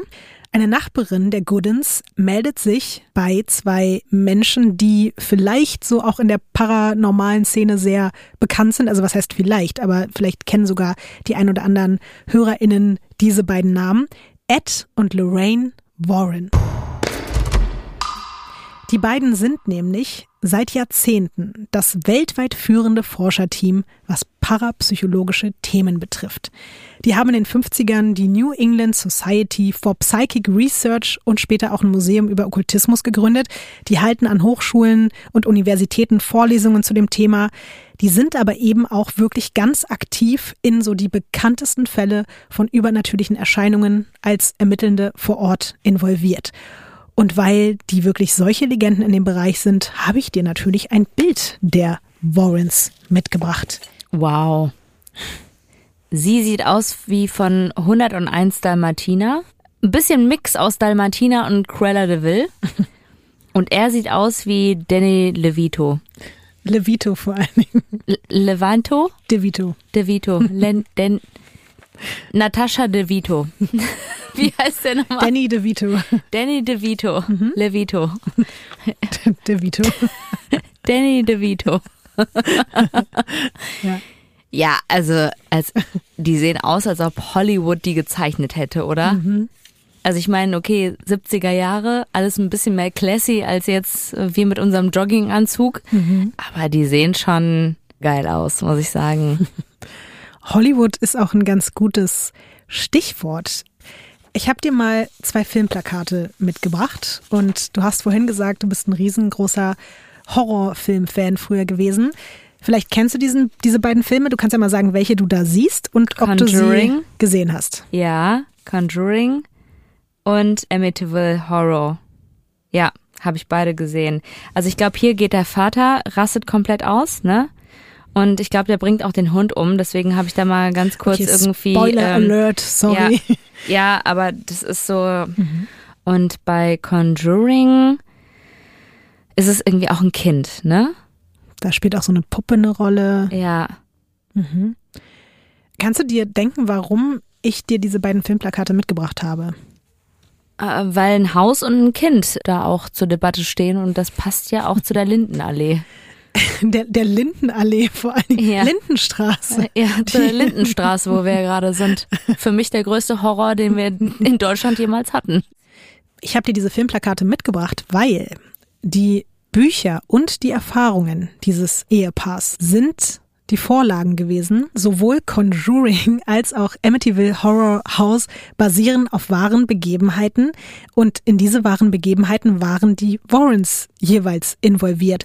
Ed und Lorraine sind eben nicht nur an den Dreharbeiten dazu beteiligt gewesen, weil sie ja auch sich das Ganze quasi mehr oder weniger ausgedacht haben. Es beruht halt auf deren Büchern und Geschichten. Sie wurden dann auch noch später als Dämonenjäger in diesen Filmen, zum Beispiel bei Conjuring, wirklich von bekannten SchauspielerInnen verkörpert. Also die sind auch dadurch dann sehr, sehr berühmt geworden.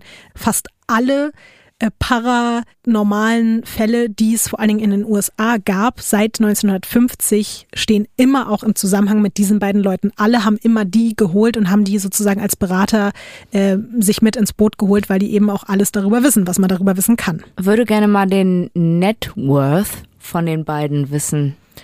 Man kann die jetzt nicht für Geld mehr buchen, weil sie beide mittlerweile leider verstorben sind. Was ich sehr krass finde, trotz allem, was sie erlebt haben und trotz eben dieser super bekannten Horrorfilme, die sie ja auch mitgeprägt haben, haben sie bis zu ihrem Tod immer gesagt, dass der Lindley Street Case der wichtigste Poltergeistfall der letzten 100 Jahre war. Diese Aussage hat vor allem den Hintergrund, und ich habe dir das ja gerade schon gesagt, ich hätte dir hier nicht irgendwas mitgebracht, was nicht in irgendeiner Form im Ansatz belegt worden ist.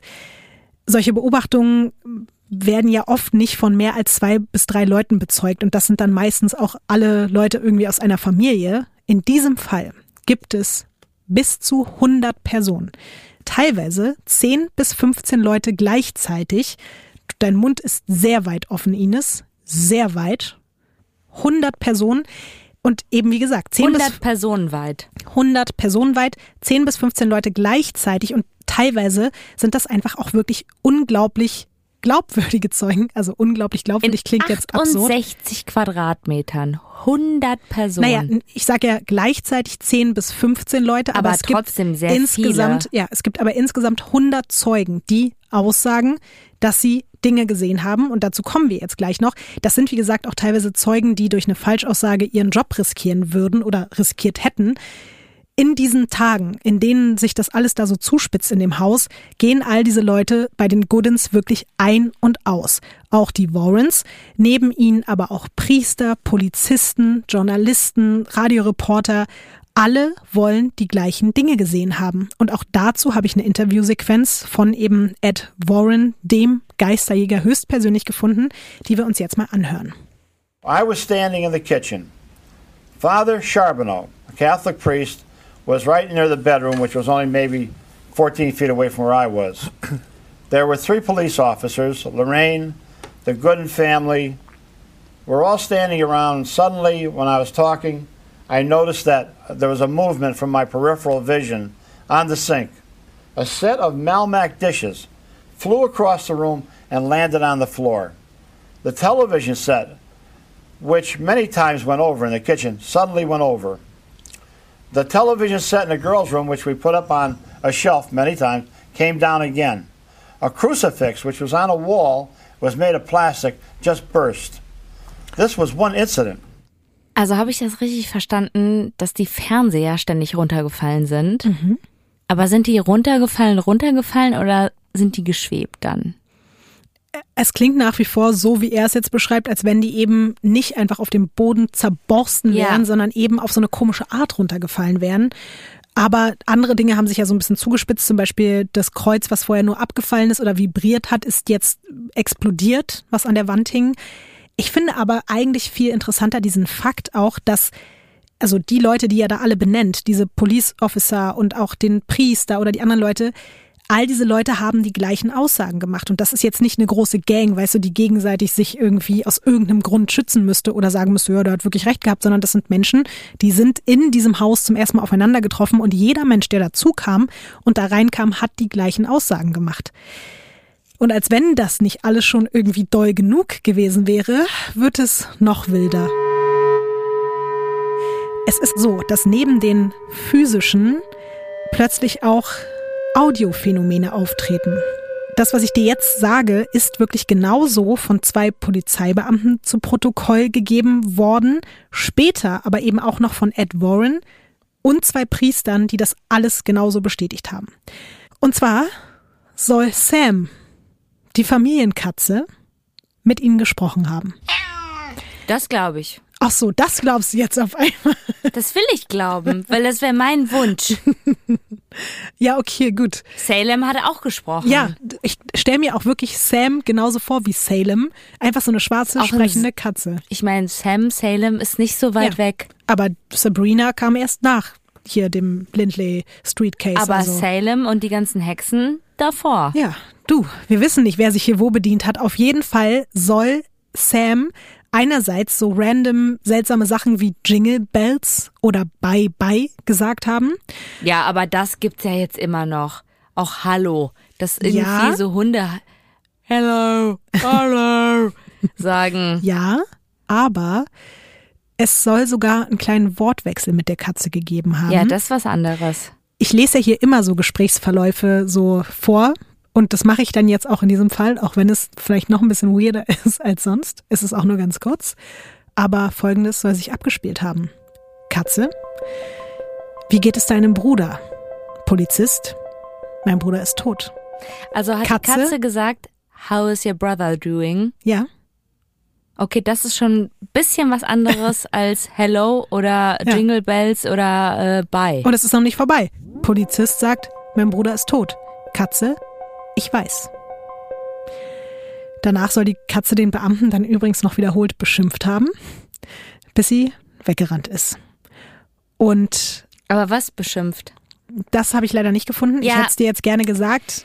Das Aber- hätte mich jetzt persönlich aber auch interessiert. Ja, how is your brother doing? Also, weißt du, aber dann die Beschimpfungen dann rauslassen ich, oder was? aber das war doch eher auch so eine dämonische, fiese Frage. Ich meine, sie wusste ja, dass der tot ist. Also Ja. und dann hat sie ihn wahrscheinlich einfach Hurensohn, Arschloch, Wichser, was weiß ich genannt. Keine Ahnung. Also was denn sonst so? Ich musste, Oh Gott. Ey, die Vorstellung. Ey, das ist doch, dass du so eine Katze hast. So einem Salem, der dir das irgendwie, du, weißt du, du willst irgendwie eine Katze aus dem Tierheim retten und dann sagt so ein Arschlochwichser. ich musste wirklich dabei auch an den Mausigmann wieder denken, weil ich mir vorgestellt habe, wenn der nee. fluchen könnte, Nee, der ist nicht so ein Arschloch wie diese Katze. Das lasse ich jetzt hier nicht über meinen Mausigmann aber ich sagen. glaube, der könnte krass fluchen, also so auf witzig halt. Ja, aber äh, nee, also der ist wirklich in der Expression krass, aber Wortwahl äh, Wäre äh, sehr gewählt. ja. Man kann ja auch gewählt Leute Genau. beleidigen. So ist ja, Ja. nicht. ich weiß, es klingt alles komplett absurd und es ist ja auch nicht so, dass ich jetzt hier die Anwältin dieser Menschen bin, die diese Aussagen gemacht haben. Aber es gibt fünf, sechs verschiedene Leute, die das alle unabhängig voneinander bestätigen. Es gibt sogar einen Polizisten, der von außen diesen Wortwechsel zwischen der Katze und dem Polizisten auch nochmal bestätigt hat. Ich sag nur. aber mal ganz kurz, ne? Findest du es nicht irgendwie absurd, dass sowas immer, immer in Amerika stattfindet und nie in Griechenland oder Doch, ich glaube, es findet auch in anderen Ländern statt. dass eine Katze sagt, 100 Wichser, Arschloch, Ja. Hurensohn, ja? Ja. Ja? Ja. Nur, dass die Leute nicht so darüber sprechen, weil die Amerikaner narzisstischer sind oder ja, was? voll. Ich glaube, das ist schon eine richtige Antwort. Also ich kann mir schon vorstellen, würde ich jetzt lang genug graben, finde ich dir einen griechischen Fall, wo eine Katze, vielleicht nicht Hurensohn, Arschloch, Wichser, aber Das will ich. das ist jetzt meine Hausaufgabe, ne? Aber wollen wir noch kurz bleiben in der Lindley Street, bevor wir in eine griechische Straße abbiegen für die nächste Folge dann. Es gibt noch eine absurde Bemerkung. Du hast doch am Anfang beim Haus zwei besondere Tiere auch noch entdeckt, die, Die Schwäne. die Schwäne.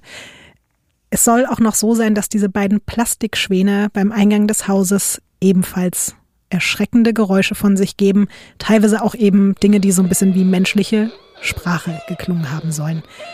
Einer der Beamten, der das alles miterlebt hat mit der sprechenden Katze und den sprechenden oder geräuschemachenden Schwänen, hat sich direkt nach diesem Einsatz beurlauben lassen. Der war so verstört, dass er nicht mehr wusste, wo oben und unten ist.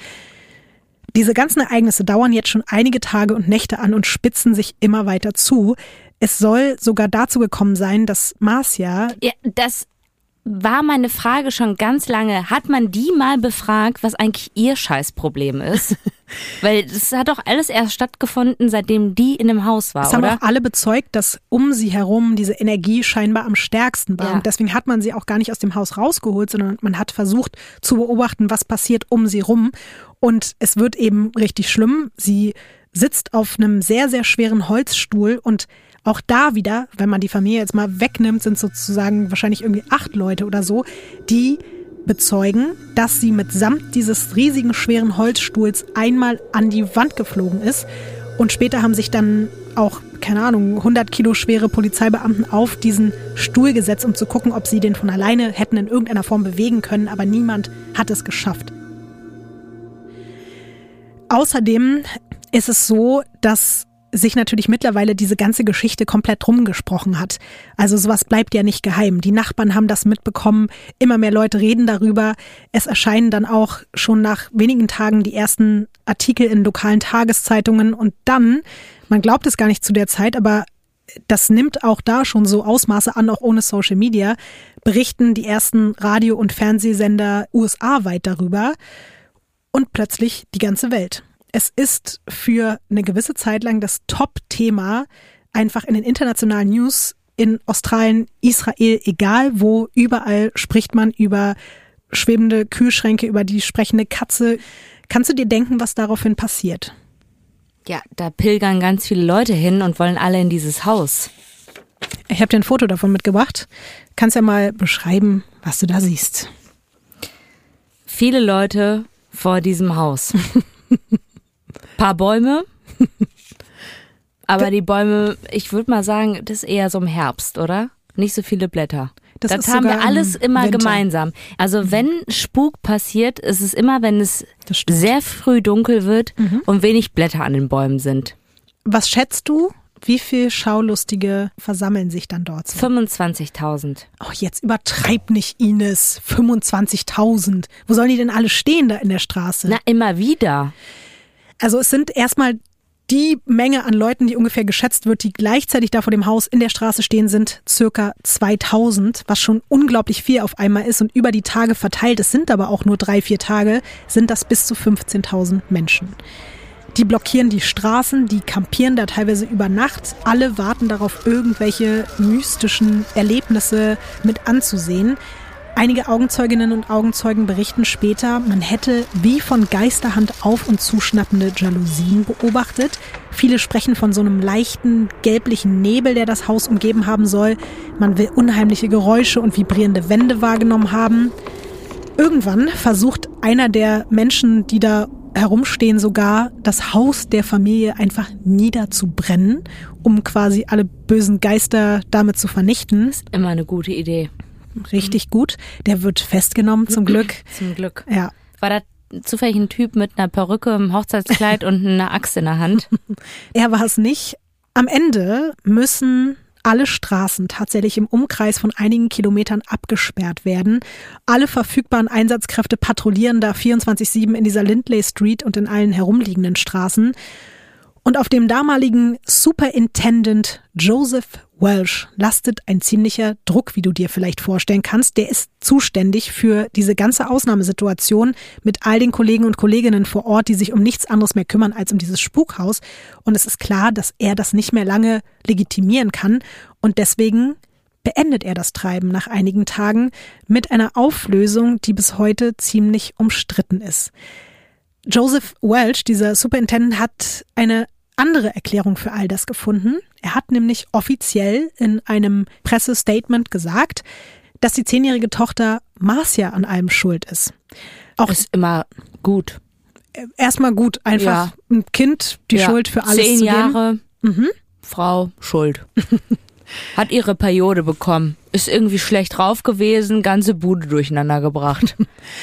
Es gibt dazu auch nochmal ein sehr interessantes Statement von Ed Warren, eben dem parapsychologischen Forscher, der das Ganze aus seiner Sicht so ein bisschen zusammenfasst, wie er das erlebt hat. in the morning on the on the radio was it was a hoax. The little girl did it. A 90 pound 10 year old child could move a 450 pound refrigerator two feet away from us and we wouldn't see how she did it. Police officers seen it, they experienced it, they wrote down the reports, but Chief Walsh, who was a superintendent at that time, made it his business to make sure that he was going to call that a hoax. He called up the media, told them that the little girl was a ventriloquist, that it was her that was projecting this voice around the cat, that both Father Charbonneau and I and other investigators and people heard. This is a materialized larynx, which usually occurs in what we call poltergeist cases. Now, I understand why he called it a hoax to get rid of 15,000 people. Ich glaube, ich habe es nicht richtig verstanden, aber hat sie irgendwie für die Katze gesprochen oder irgendwie sowas? Naja, Ed Warren hat es sozusagen nochmal so zusammengefasst, dass diese Erklärung für ihn und auch ganz viele andere Menschen unglaublich merkwürdig erscheint, dass ein zehnjähriges Mädchen, was 40 Kilo schwer ist, 45, oder? 40, 45, was auch immer körperlich dazu in der Lage gewesen sein soll, einen 200 Kilo schweren Kühlschrank und andere Dinge zu bewegen oder halt diese komischen Geräusche verursacht ja. zu haben, die ja in deren Wahrnehmung definitiv von einer Katze gekommen sein sollen. Also er zweifelt das alles total an und natürlich, wenn er das so sagt, klingt das auch irgendwie merkwürdig, weil es ist auch so, dass diese Polizisten gesagt haben, während die Katze mit ihnen gesprochen hat, war das Kind einfach in irgendeinem Raum im Haus und sie waren teilweise vor dem Haus mit der Katze oder so. Also von daher ergibt das alles nicht so viel Sinn, aber er vermutet eben, dass dieser Superintendent Walsh einfach nur die schaulustigen Leute loswerden wollte und wieder Ordnung in die Stadt bringen musste und das Kind halt einfach als Sündenbock für die unerklärlichen Ereignisse ausgesucht hat. Oh nein. Weiß man, was mit Marcia passiert ist? Ja, das kann ich dir gleich erzählen. Bleiben wir erstmal noch ganz kurz sozusagen in der Chronologie das, was dann eben als Hoax so verkauft wurde, hat auch funktioniert, weil der Chief hat dazu noch eine Aussage gemacht, dass er gesehen hätte, wie Marcia absichtlich einen Fernseher umgestoßen hätte. Und diese Nachricht hat sich dann darüber genauso schnell verbreitet wie eben die ursprüngliche Nachricht darüber, dass es Geister gab. Und so waren sich dann alle ganz schnell sicher, dass das am Ende doch alles nur ein Fake war und eben kein Poltergeist. Und so sind die Gaffer nach und nach verschwunden und auch die Fernsehteams sind abgezogen und der Fall wurde zu den Akten gelegt. Erst knapp 40 Jahre später hat der Autor William J. Hall, auch ein gebürtiger Bridgeporter, diese ganzen Ereignisse nochmal untersucht. In seinem Buch The World's Most Haunted House, The True Story of the Bridgeport Poltergeist on Lindley Street. Und du musst dazu wissen, dieser Autor ist an die Geschichte rangegangen als riesengroßer Skeptiker. Also er hat gesagt, das war alles damals nichts Übernatürliches. Es gibt dafür rationale Erklärungen und ich werde jetzt die ganzen Akten, die es dazu gibt, durchwühlen und durcharbeiten und werde herausfinden, was da damals eigentlich passiert ist. Und wie eben so viele andere Skeptiker auch, ist er nach all seinen Recherchen, nachdem er diese ganzen ursprünglichen Zeitungsartikel durchgearbeitet hat, sich Audiointerviews angehört hat, sich nochmal mit Ersthelfern unterhalten hat, diese ganzen Polizeiakten von vorne bis hinten durchgearbeitet hat, zu dem Punkt gekommen, dass es alles damals genauso gewesen sein muss, wie es die Familie Gooden erzählt hat und so auch, wie es die Warrens erzählt haben, so wie es die Polizeibeamten erzählt haben. Hall hat halt wirklich alle auffindbaren Dokumente dazu ausgewertet und ist eben zu dem Schluss gekommen, dass er die Geschichte der Familie nochmal neu nacherzählen möchte, in der Hoffnung, dass man ihnen doch noch Glauben schenkt, so wie er es mittlerweile auch tut. Und es war auch so, dass wirklich alle noch lebenden Zeuginnen und Zeuginnen in diesem Buch auch an ihren damaligen Aussagen festgehalten haben. Was denkst du darüber? Ich will wissen, was ist mit Marcia? Sind die in der Bude wohnen geblieben? Dieses Buch ist 2014 erschienen und nur ein Jahr später ist Marcia mit nur 51 Jahren gestorben. Ich kann dir leider nicht genau sagen, warum. Ich habe die Todesursache nicht entdecken können, aber ich fand es irgendwie krass, weil es hat ja quasi einfach eben 40 Jahre gedauert, bis jemand in der Öffentlichkeit sie so ein bisschen gerecht hat und gesagt hat, das hat nicht dieses Mädchen inszeniert, sondern da muss wirklich mehr dahinter gesteckt haben. Was genau lässt der Autor jetzt auch offen, aber der dokumentiert wirklich von Anfang bis Ende jedes Ereignis und wenn du dir das alles so durchliest, dann kannst du nur zu dem Schluss kommen, dass es dieses Mädchen definitiv nicht gewesen sein kann. Also es ist halt schwierig, wie gesagt, die, die Marcia ist tot. Mittlerweile sind auch natürlich die, die Adoptiveltern von ihr sind auch schon längst tot. Und Ed und Lorraine Warren haben damals auch nochmal Theorien aufgestellt und die haben halt damals gesagt, dass Marcia in der Schule ausgeschlossen wurde, weil sie halt anders war als andere Kinder und dass gleichzeitig ihre Adoptiveltern sie so überfürsorglich behandelt hätten, dass sich in ihr eine riesige Energie aufgestaut hat, die quasi sich in Form dieser paranormalen Aktivitäten eines Poltergeists entladen hätten. Also die versuchen das ja auch immer so ein bisschen eben auf eine psychologische Art zu erklären. Bis zu ihrem jeweiligen Ableben hat das Ehepaar auch immer öffentlich wieder betont, welche Bedeutung dieser Fall für sie hatte. Und das kann ich dir jetzt auch noch mal zum Schluss zeigen. That case stands out in my mind in the annals of psychic research as one of the most powerful, one of, of the most uh, credible cases of poltergeist activity ever recorded. Ed Warren hat auch in mehreren Interviews diesen damaligen Polizeichef immer wieder provoziert und immer wieder auch aufgefordert, endlich die Wahrheit zu sagen, weil er auch gesagt hat, so, du hast nicht nur mich, meine Frau und auch die betroffene Familie öffentlich bloßgestellt, sondern auch deine eigenen Kollegen. Du hast all die Polizeibeamten, die für dich da im Einsatz waren und die das alles bezeugt haben. Es gab auch quasi später Polizeibeamten, die in Interviews sich gegen den Polizeichef gestellt haben und gesagt haben, nee, es war aber so und so, wir haben es wirklich genau gesehen. Auf jeden Fall hat Ed Warren immer wieder diesen Polizeichef dazu angehalten, sich zu äußern, sich zu entschuldigen, endlich die Wahrheit zu sagen. Der meinte auch immer wieder so, du hast doch jetzt nichts mehr zu verlieren, als der Typ schon längst in der Rente war. Aber der hat sich nie wieder dazu geäußert und der hat es auch nie klargestellt, während halt andere ehemalige Polizeibeamten, die damals im Einsatz waren, auch bis heute bezeugen, dass es genau so war. Natürlich kann und sollte man jetzt auch die Aussagen der Warrens kritisch hinterfragen, ob die beiden recht haben oder ob dieser Superintendent Welsh recht hatte oder keiner von beiden, das äh, werden wir vielleicht nie mehr mit hundertprozentiger Sicherheit sagen können oder klären können. Wer aber richtig Bock darauf hat, sich noch tiefer in diesen Poltergeist-Fall in der Lindley Street einzugraben, der könnte jetzt natürlich nach Connecticut eben zur 966 Lindley Street pilgern, so wie es die Menschen damals auch gemacht haben. Man könnte das Ganze aber auch noch steigern. Ich habe da nämlich auf einer Immobilienseite etwas Interessantes gefunden, was ich dir mal kurz zeigen möchte, Ines. Mhm. Also es gibt ein Haus zu kaufen auf der Lindley Street 966. Mhm. Übrigens, wenn man die 9 umdreht, Weißt du selber auch, ne? Mhm. Ja. Das ist den Warrens auch schon aufgefallen. Ja. Zum Spottpreis von 111.800 Euro. Und kommt dir dieses Haus irgendwie bekannt vor? Ja. Mhm. Die Schwäne sind nicht mehr da, aber sonst? Sonst sieht es genauso brachial aus wie mhm. auf dem Foto, was du mir am Anfang gezeigt hast. Wollen wir uns das Haus kaufen? Auf gar keinen Fall. Ich dachte, wir könnten da drin irgendwelche Weird Crimes Event, Events stattfinden lassen. Nee.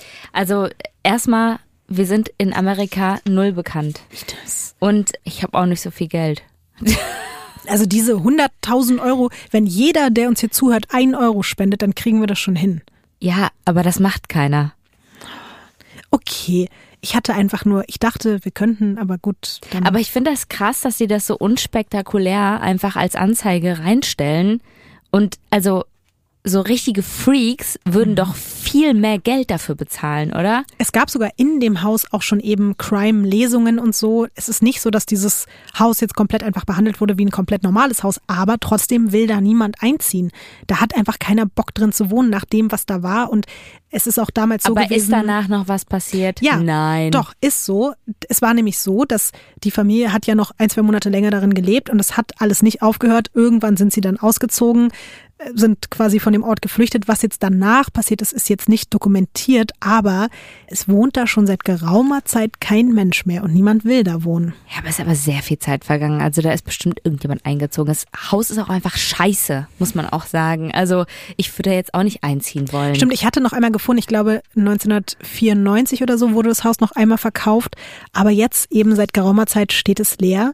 Man weiß auch nicht, warum die anderen Besitzer da wieder raus sind, aber ich finde es trotzdem irgendwie interessant. Würde ich da um die Ecke wohnen, ich würde es mir kaufen und würde daraus irgendwie ein Museum machen oder irgendwas und damit Geld verdienen. Wäre auf jeden Fall super schlau.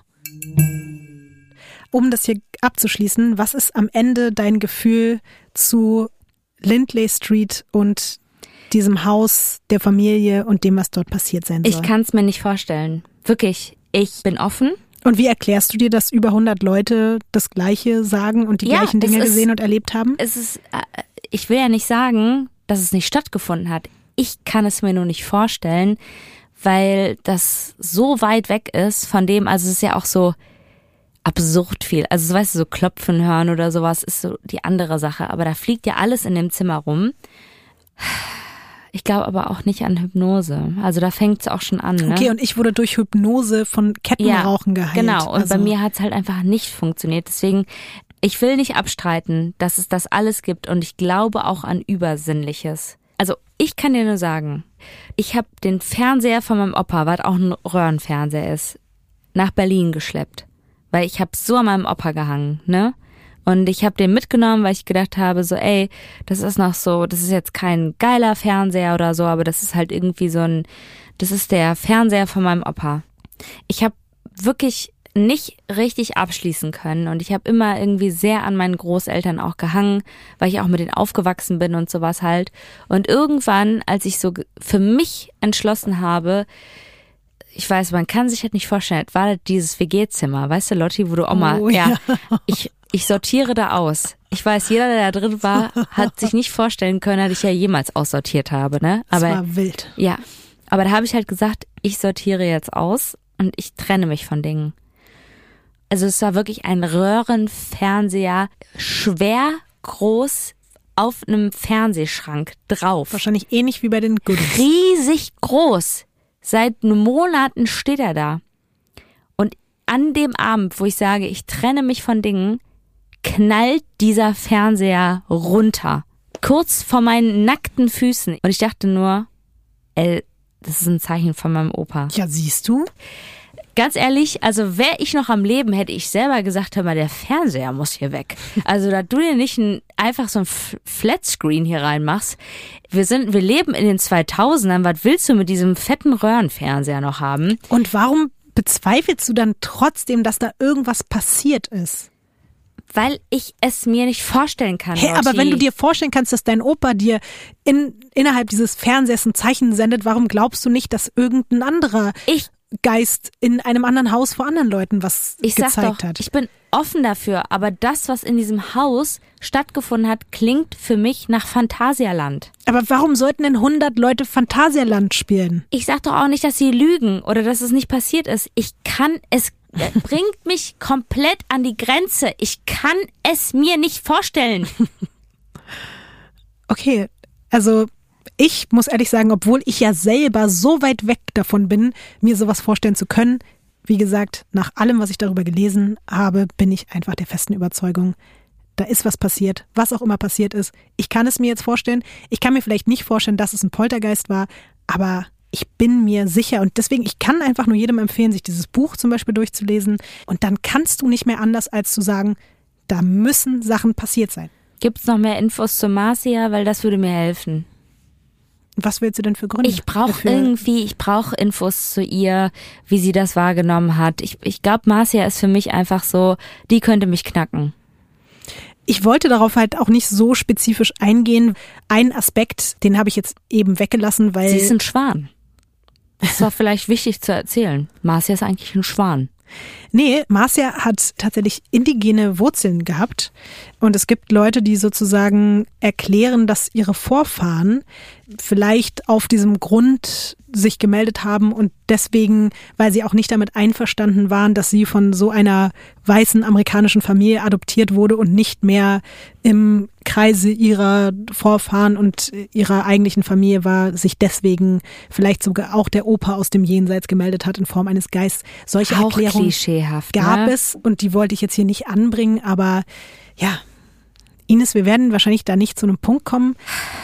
Ich bin trotzdem auch gespannt. Es ist ja auch für mich, ich bin ja wie gesagt hier nicht dafür da, jetzt euch allen, auch die zuhören oder dir, euch davon zu überzeugen. Ich würde mir nur wünschen, dass wir zumindest allen Menschen, die vor Ort waren, glauben, dass sie diese Dinge erlebt haben. Das glaube ich. Gut, Absolut. dann sind wir uns doch einig. Ja.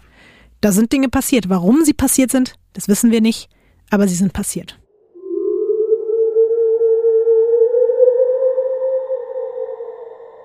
Also, falls da jemand irgendwie noch was rausfindet oder so, lasst es uns wissen. Gerne via Instagram weirdcrimes-podcast. Pass auf dich auf, Ines. Ich passe auf, du auch? Ich passe auf jeden Fall auf mich Ich auf. passe auf. Ich passe auf mich, auf meinen Geist auf, auf den Mausigmann. Mich verfolgen ja bislang keine Geister, also ich hoffe auch, dass nicht. es so bleibt. Eins, zwei, drei. Ciao.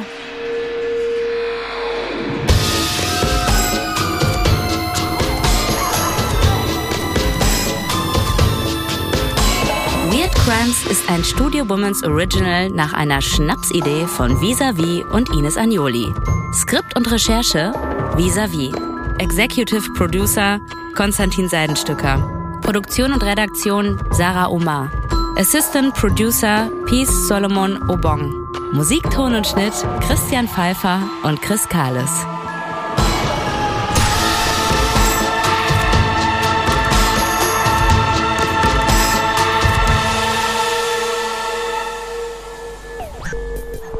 Neue Folgen von Weird Crimes hört ihr jeden zweiten Donnerstag überall, wo es Podcasts gibt. Und wenn ihr keine Episode verpassen wollt, dann folgt dem Podcast auf der Plattform eurer Wahl.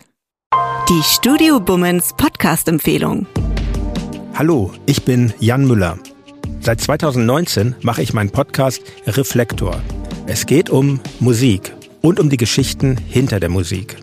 Ich selbst spiele bei Tokotronic. Ich weiß, was es bedeutet, Musik zu machen, in einer Band zu spielen, Alben aufzunehmen und auf Tour zu sein. Ich kenne alle Facetten, die sich mit diesem Beruf verbinden. Drama und Euphorie. Und genau darüber spreche ich mit meinen Gästen bei Reflektor. Was verbindet uns? Was unterscheidet uns? Reflektor gibt euch einen Blick hinter die Kulissen der Musikwelt, den ihr sonst nirgendwo bekommt.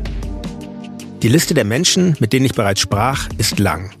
Deichkind, Campino, Jens Rachut, Doro Pesch, Judith Holofernes, Casper, Igor Levitt, Haftbefehl, Esther Bejarano, Charlie Hübner und viele, viele mehr. Am 14. März ist die Winterpause zu Ende. Dann geht es weiter mit neuen Gästen, jeden Freitag. Ich freue mich drauf und ich freue mich auf euch. Wer nicht so lange warten möchte, der kann sich im Club Reflektor ganz besondere exklusive Folgen anhören. Hört gerne rein bei steadyhq.com. Music is a healing force of the universe. Reflektor, der Musikpodcast. Wir hören uns ab dem 14. März. Euer Jan Müller.